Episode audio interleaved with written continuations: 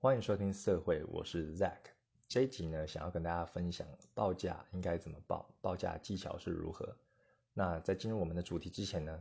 有一点想要先跟大家说明一下，我们社会这个节目的定调呢，就是聊有关色情的内容，不单单只是聊色情，当然也有涵盖身为色情创作者的角度啊，去探讨，用不同的角度去切入，当中一定会有提到性交、生殖器等等有关的内容。那在这边呼吁一下，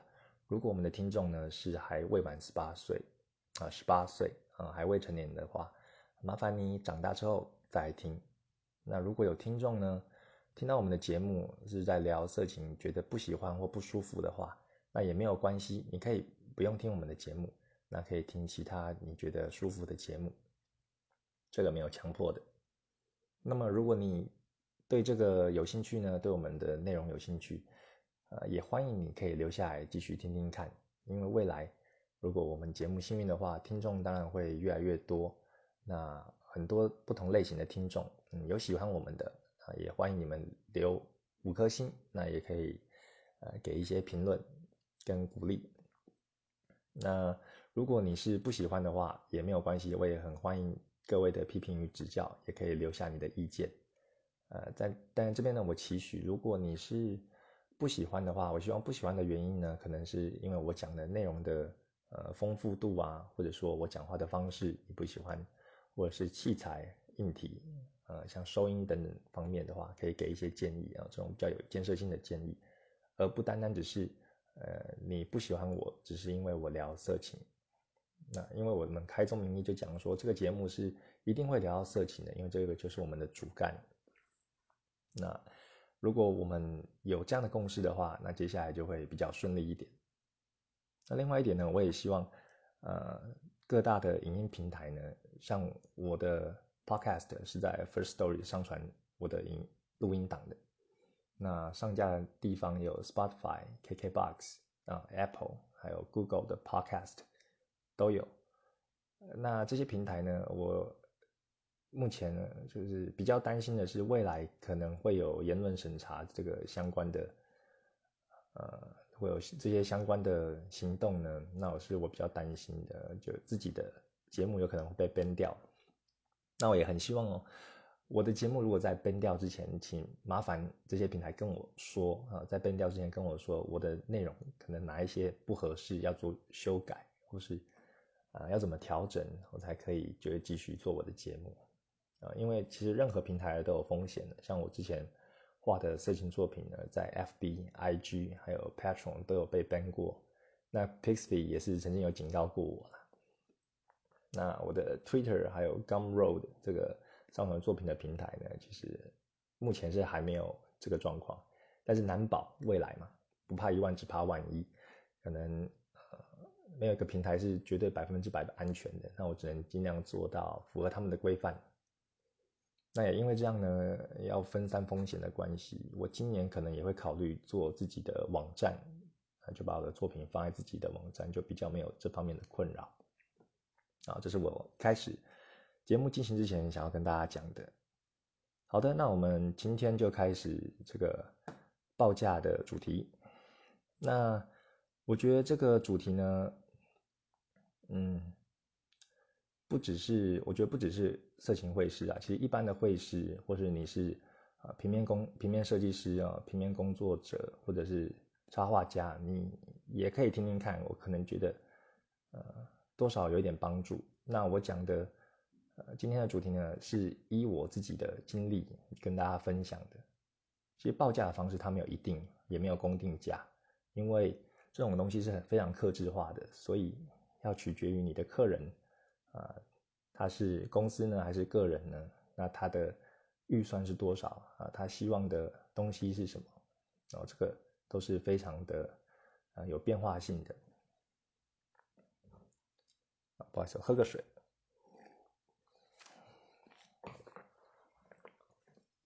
OK，那接下来呢，就以我的自身经验来跟大家分享，我们直接带入实例的情境来解说，各位会比较清楚一点。好，那假设你现在是一名呃绘师，或是你本身就有在画画，那其实画画呢也画到有一定的基础了。那么你开始经营自己的社群账号，经营自己的粉砖，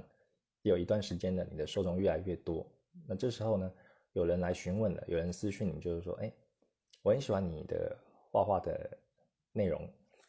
那我希望，呃，想要询问你说，你有没有在接委托？啊，委托其实就是 commission，就是，嗯，他希望可以请你帮他画图嘛。那这是有金钱交易的一种一种往来。那有人就会询问说，我很喜欢你的作品，那我想问你有没有在接委托？那你的报价是多少？好，这个是情境一。你遇到这个问题呢，你要怎么回答？那到这里呢，其实就有两种，呃，两种人哦，两个分界点。啊，一个分界点呢，就是第一种人呢，其实是他会师本身呢，他会有准备报价单的。哦，报价单是什么呢？报价单就是，呃，白纸黑字就会写你画的内容呢，呃，如果有加什么内容，各是多少钱，就会让。消费者让顾客很清楚知道说，哎，你的报价是在哪里？那报价单上面内容呢？像我们会师的话，可能就会分，呃，第一个就是，哎，你要画的话，角色的人数要有几人？哦，一般是一个啊，那可能会有，呃，两人或者是多人，那这个报价也不一样。或者说你画的人物呢，他是全身还是半身？那有没有背景？哦，这个也有差别。那包括说你的作品呢是要上色呢，还是是黑白的？啊，甚至是想要什么样的风格，啊，在报价单上面都会写的非常清楚。那依据每个人，依据每个绘师他的那分的细项的不同，会有不同的变化。那第二种人呢，就是没有报价单的。那我是属于第二种。那为什么不用报价单呢？既然报价单都可以这这么清楚，我自己不用报价单的原因有几个。第一个就是。呃，以我的经验来说，就是你有用到报价单的话，其实你吸引到的人，你吸引到的顾客，他会比较偏向价格导向，也就是说，他可能会去比价，他在发给你这个委托的时候，他可能也会同时发其他的会师，那他会知道说，哦，这个会 A 会师它的价格是这样，B 是这样子，C 是这样子，那他可能会找相对就比较便宜的，哦，或者说他在跟你接受。接受你的委托之，呃，你接受他的委托之后，他选你可能是因为价格就是比较便宜嘛，因为你提供报价单给他，但后续呢，呃，他可能对他的画画内容呢会有比较多的要求，这个是我自己的经验呐，当然不能以偏概全，但有有可能这个看到报价单他接受的人，他并不是价格导向的，啊，那我遇到的可能是比较偏向这一种，那另外我也觉得。不太想用报价单的原因，是因为，呃，报价单对于会师来说就有点像你是先把底牌就先出去了，那你是有点处于这种被动的状态，就等于说，哎，我的价格都公开透明，但但是想来的人他就自己看，你比较没有那种主动出击的感觉。那其实刚刚这个二分法哦，遇到两种人，有有报价单跟没有报价单的，其实也不用分到那么死，当然你也可以，呃。不主动提供报价单，那有人私讯问了你，你可以再丢你准备好的报价单，这样给他也是可以的。那我没有使用报价单的另一个原因呢，就是因为其实价格它是会变动的，那取决于你，呃，取决于你对金钱的依赖、案子的多寡、啊时间的分配、啊你画图的时间，甚至是你的知名度都会变动。当然，这是没有报价单也需要有的。嗯，一些尝试。那像刚刚讲到呢，报价单对于金钱，呃，没有报报价报价会变动嘛？那对于金钱依赖，就是说，如果你证明会师的话，你是以接案为生，你是以画画为你的主业的话，那你对于金钱可能压力就会比较大嘛，因为你的这个月可能有案子，下个月可能没有，那你必须接多少案子才可以？cover 你的生活所需，所以你对金钱的依赖性会相对比较大，那你报价就可能比较没有弹性。那如果你是有兼职的话，那种感觉就是会不一样。那另外就是你案子的多寡，比如说你一个月已经接了七八个了，那你要接下一个接第九个，你就要考量你的案子做不做得完。那在情急之下呢，如果你还是硬要接的话，那你的报价可能就必须提高。那第三个就是时间的分配，哦，时间分配除了说你画画的时间，呃，你需要你完成一张画，你跟客人讨论的话，你要完成多久之外呢？你可能还有自己的生活嘛。虽然我们都很宅，都在家一直猛画图，那但是你有家人啊，你还有朋友啊，或者说你有老婆或者小孩的，你都要分配的时间去照顾他们，或者说你自己有一些想要看的书、想要阅读或者想要做的运动。啊，或者说出国旅游这些时间你都要考量进去，啊，再去决定你要不要接案。那甚至呢，呃，你的知名度也会帮助你的报价有所变动。你可能一开始比较小咖，那你可能哪一个价格区间你就可以接受了。那随着你慢慢啊有名气了，你就可以提升你的报价。那提升报价呢，当然是说你花最少的。呃，你花最少的资源去做最大的，呃，最大的产出嘛，就最大的收益，那也让你有更多的时间去，不管是精进自己的画作啊，或者说更多的时间去陪伴你生活其他的面向啊，陪伴你的家人等等的。对，这个就是呃，报价是随时会变动的，所以我自己并没有说准备一份呃很死板的报价单就放在那里，然后让人家参考。那通常都是。客人有来问我的话，我就是等于说会客制化一对一的咨询这样子，然后跟他讲了解他的需求。那下面呢，好，你分清楚你自己是属于哪两种人之后啊，有没有分报价单的人？那这个人来问你说你有没有，呃，我喜欢你的作品，然后我问你有没有委托啊，想要提供报价的话，啊，第一个技巧。你要先询问他大致的方向，他可能在跟你讲的时候就会描述啊，有可能说我要一个角色，然后要做什么什么什么，那这样是多少钱？那像我呢，我一开始问的话，呃，对我来说最重要的可能就是三个啊，我会问一个大致的方向，第一个就是角色的人数，第二个就是他有没有要画背景，第三个就是他有没有要上色。这边的重点是你。抓的方向你不用问到很巨细靡遗，不用问的太详细，重点是那个速度哈，你速度那个轮廓要先抓出来。有没有遇过一种业务，就是说，呃，你要买他的东西嘛，那你就问他我要什么什么什么啊，这个多少钱？那那个业务呢，他就不会一开始就跟你讲多少钱，他就是会问问你一堆问题啊，问到很细。那其实你被问了问到那么细的话，你其实就是。想要有一个 reference，就是想要赶快就是先知道，哎，大概大概多少钱嘛？但是他一直问，你会问他说，哎，这个多少？还要问说，哎，这个多少取决于，呃，你的需求是什么？那你有没有要这个？要没有要那个？那我们会做更精确的报价。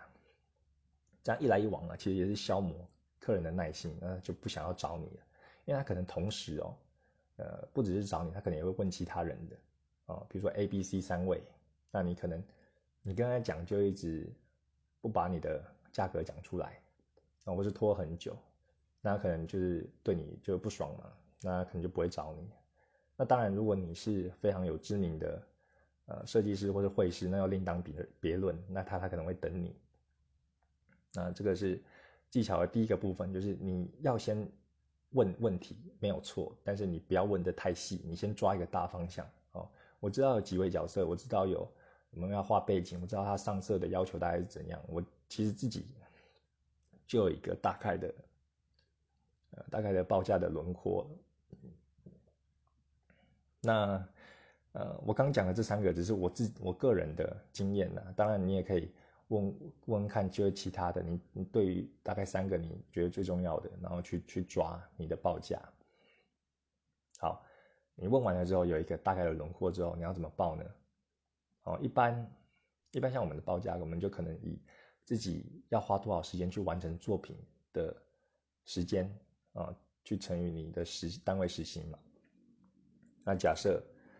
呃，假设你问到的这一位啊，你需要完成作品的时间是八小时，那，诶，今年二零二零二零二一年，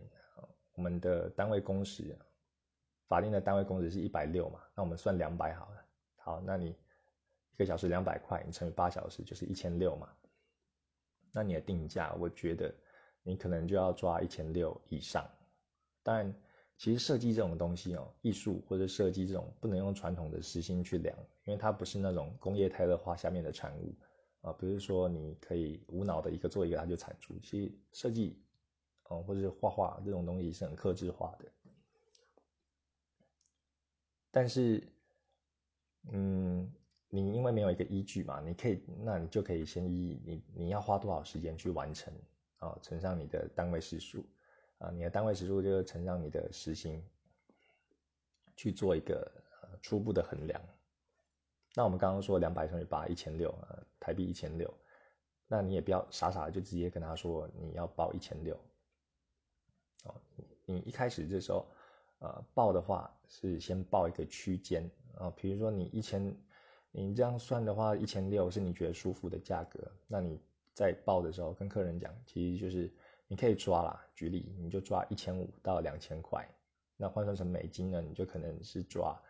五十美金到七十美金之间，那你自己心里要有一个要有一个底，因为这个不是最后价格啊，我们报这个区间的价。价格呢？目的是要找到你跟顾客之间共同舒服的价格区间。那我们后续再详谈细节。哦，就是说，你其实你报不是报一个死死的价格，你报是一个一个 range 一个区间的话，其实那个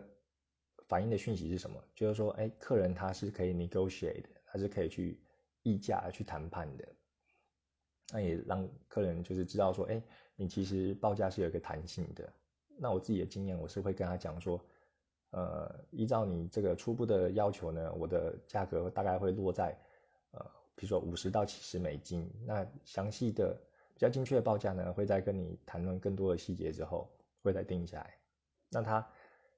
他一开始问你嘛，你们能不能接委托？那回答你的问题之后，得到这一个报价区间，那他其实自己就会去衡量，哎，你这个区间有没有中他的预算？啊，预算考量，如果有中，那后面十之八九你们就可以做得成啊。如果没有中，那也没有关系。但是你可以就后续再跟他谈判说，呃，你的你的，就是说依照你自己的你的底线呢到哪里，你再可以再去跟他谈。好，那这边很，我觉得心态很重要，就是说你报客人你报的价格，客人要舒服，你也要舒服才行。啊，有些人，诶，可能有些会师呢，他可能因为金钱的压力啊，或者心心态，会想说，再低的话，他都想要接，就是让自己的价格都看到见骨了。那我是觉得，这就取决于我们之前说的，呃，你对于金钱的依赖和案案子的多寡多寡，啊，或者时间的分配都有关系。如果你以这个为正职的话，你当然会需要需要钱嘛，然后越接越多越好。那其实那种心态。那个压力就会很大。那我个人是认为，呃，到有有经验到现在，我个人是认为说，时间其实是最宝贵的资产哦。你接了画画，呃，接了这个委托，你需要画画的时间嘛？那如果你接的是一个很低的价格，让你自己画的就很有压力，又很又占用你的时间，又很不开心的话，我觉得不如你就不要接这个。那。你空出来的时间呢，可以拿去充实自己的绘画技巧，因为在没有时间压力跟没有结案压力的状态下，你的绘画技巧其实是可以比较自由奔放的。你可以去尝试一些你以前没有画过的技法，哦，而不是被限定在啊，为了要赶在交期前出货，那你画的话，你的啊，你的发挥的弹性就没有那么大，哦，那这个是。报价的技巧哈，就是你报完一个区间的时候，有中的话，你后面可以再详细谈，就更加的细节。那其实客人还愿意跟你谈的话，基本上成功几率是百分之八十啊。那最后一个很重要很重要的事情哦，在你们谈完都谈妥了，好，你们敲定了价格之后，最后一个很重要的事情就是先收款再进行你的作业，先收款再进行你的作业。先收款，再进行你的工作哦，很重要，因为要讲三次。因为不管不管你是收全额啊，或者先收一半，总之就是先收款。因为这个，我相信大家可能都有听过，已经有发生太多太多，或者网络上已经有讲过，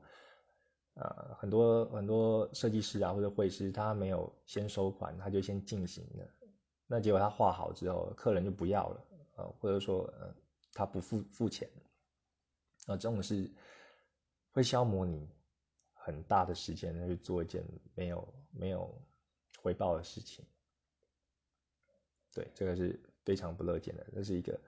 呃，对于可能新手啊会忽略的事情。尤其如果你是呃朋友委托你画画啊，或者你的熟悉的人，我觉得你还是要把握这个原则哦，因为熟嘛，你可能又不好意思这样跟他这样讲。但我们出来就是做生意的，其实就是话要先讲在前面，有一个明确的规范。那后面才不会有一些误会，或者说连朋友都当不成。那我自己的习惯呢，我是直接收全额啊，我没有先收什么定金，然后后面再付尾款的。哦，我因为我在跟客人沟通的话，我讲话都会比较比较干脆，比较快很准啊，就不会在那边拖拖拉拉的。那我的习惯呢，我是会收全额嘛，但是我在收他款之前，我先确认完他的需求，我会在收款之前先画草稿给客人确认。哦，草稿的话，我是用线稿，因为之前有提到我在画线稿，在手绘的话，我速度是很快的，其实比电话还要快很多，所以但对我来说没有负担。那我会在听完客人的需求之后，我很快的会画出就是我的线稿给客人确认。那中间的确认，他可能会说，呃，这个表情我想要就变不一样的变化，或者说这个人呢，他姿势要怎么样调整？那我会在这个线稿的部分先把这些阶段解决，解决。客人确定之后，我再请他说，那再请你汇款。那汇款之后，我再我才会进行作业。哦，那另外一个重点呢，补充一下，就是你修改的次数设定也很重要。你不一定要跟客户讲说，呃，你不一定要跟客户讲说，你修改的话，呃，最多是三次啊，等等的。如果你你很熟悉这套流程的话，你其实客户也熟你的话，不太需要讲了。那比较保险的话，你还是可以讲，就是说，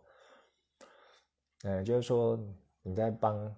那个客人画画的话，如果他要修改的话，我们呃最大的修改次数是三次，如果超过三次的话，那可能还要再多收修改的费用。这个原因是什么呢？这个原因就是说，有一些呃顾客，其实很多的顾客他们都不太知道自己要什么。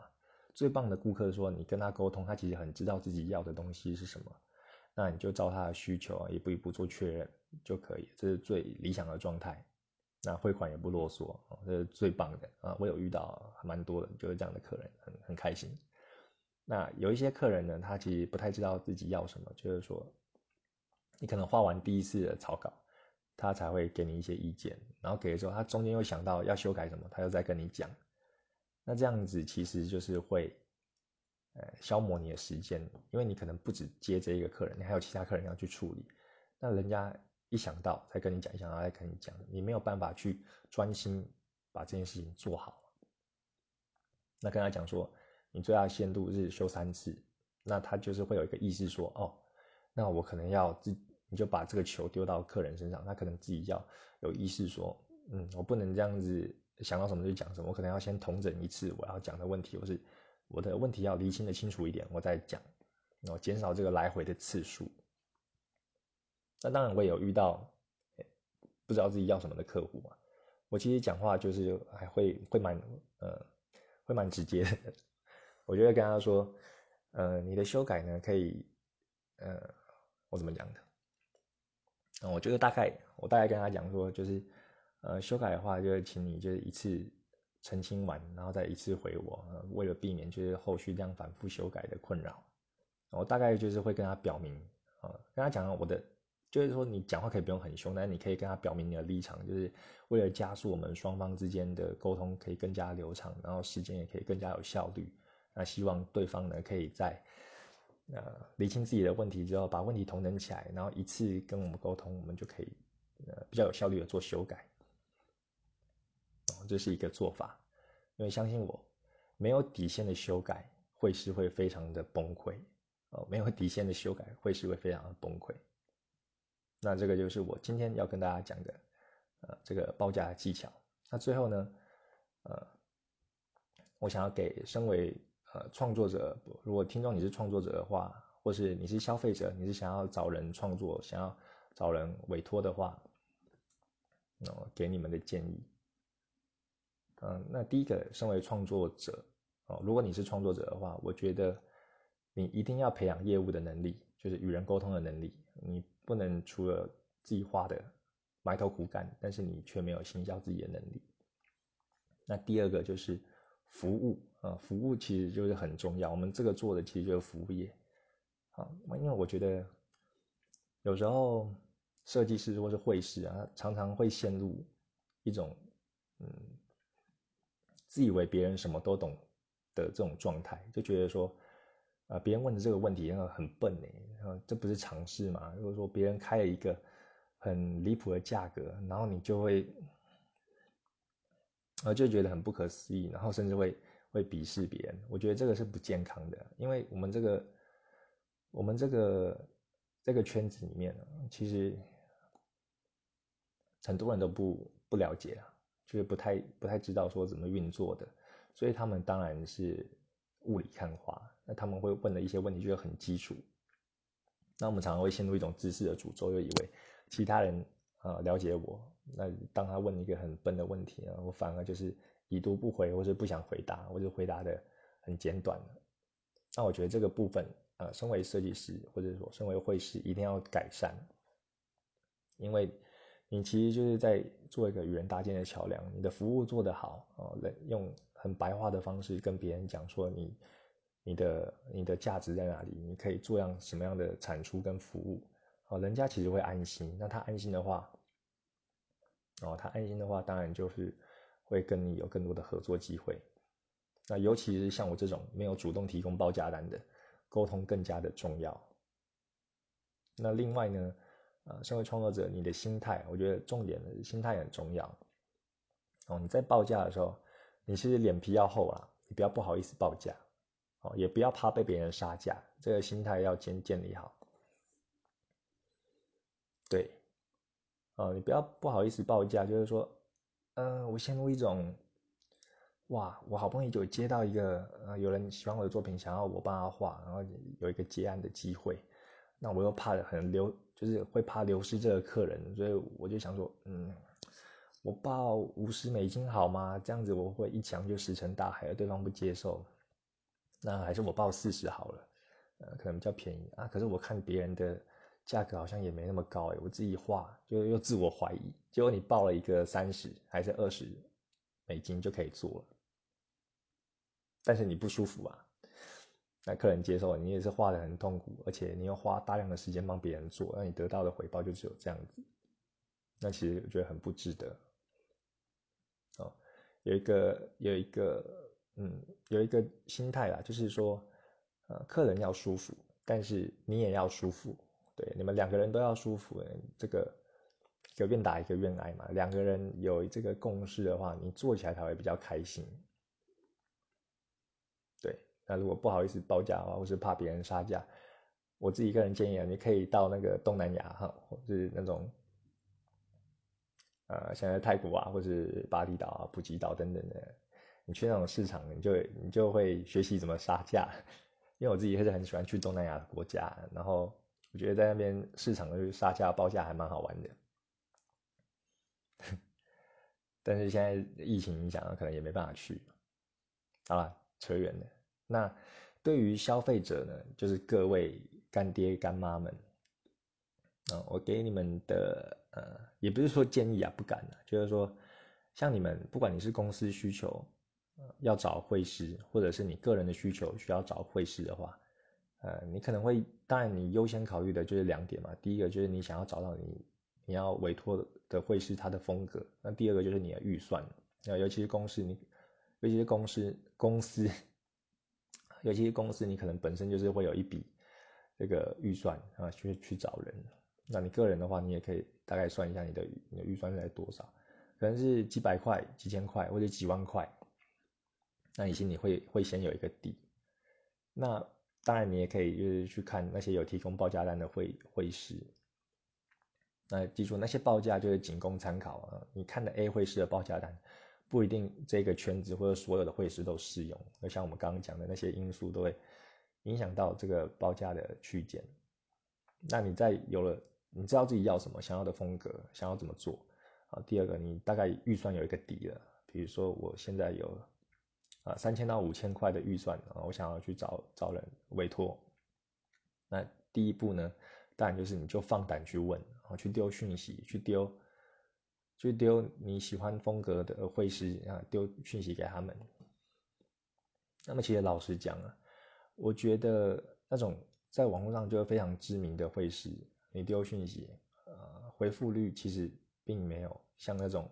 中间的，或是小有名气，或是比较没有名气的会是回复率来得高，因为他们可能案子已经做很大，他们也不需要这种另外的委托，他可能自己有经营这种赞助的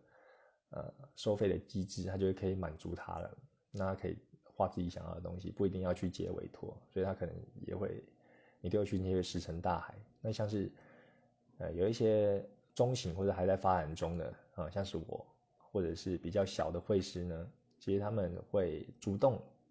提供服务或者主动回复的几率是比较高的。那有时候就可以给你捡到宝啊，就是你可以呃跟这个比较中型小型的会师回复之后呢，你们的呃觉得合作会比较，我觉得会比较快速。那也要记住，就是说消费消费者们就不要听到。那各位干干爹干妈们，就是你们听到报价的时候，就是不要避之唯恐不及，因为报价其实也也是可以谈的，呃，你你在询问报价，他对方他也是一个人，他也是有弹性的，哦，像是呃，他，所以我们才一开始就会讲到说，哎，我们会是报价的时候先报一个区间嘛，让这个。呃，干爹干妈们就了解说，哦，它是有弹性的，也许我们可以再谈一个好的价格，依据我们的实际上的细节做调整。因为你们也要消费者们，你们也要舒服啊，或者说你们的预算就是这样子，那你们要找到合适你们的区间，对公司才比较好交代，才会达到双方都理想的结果。啊，那有时候啊，这这个部分呢。回到讲到创作者的角度啊，你的服务，呃，刚刚有提过，你的服务就很重要，就不要别觉得说别人问的问题好像很基础，你就不想要回去回复别人的，因为有来问你的，他都是一个机会，而且有时候，呃，消费者们问你呢，他可能本来就有心要你做，他只是还不了解这个圈子而已，或者说他要找你做，呃，一开始的话。嗯，可能是找你试单，那未来可能会有更多的单子要请你帮忙。那你在这一点上面呢，你就等于说，你先做好就一第一线的服务，那你未来他可能也会转介绍啊，就介绍说，哎，我有跟跟这个会师合作，那他的效率跟品质都还不错，也许他其他的朋友也有需要的话，那就会去回流，会去找你，帮你带带来这客源。然后那个这个是比较注意的地方了。那以上呢就是今天想要跟大家分享的这个报价的技巧。那其实我昨天晚上在准备这个报价技巧的内容的时候，我又发觉，哎，其实讲的内容，好像还蛮多可以讲的。我不太确定今天又讲了几分钟啊，可能又又又快要半小时。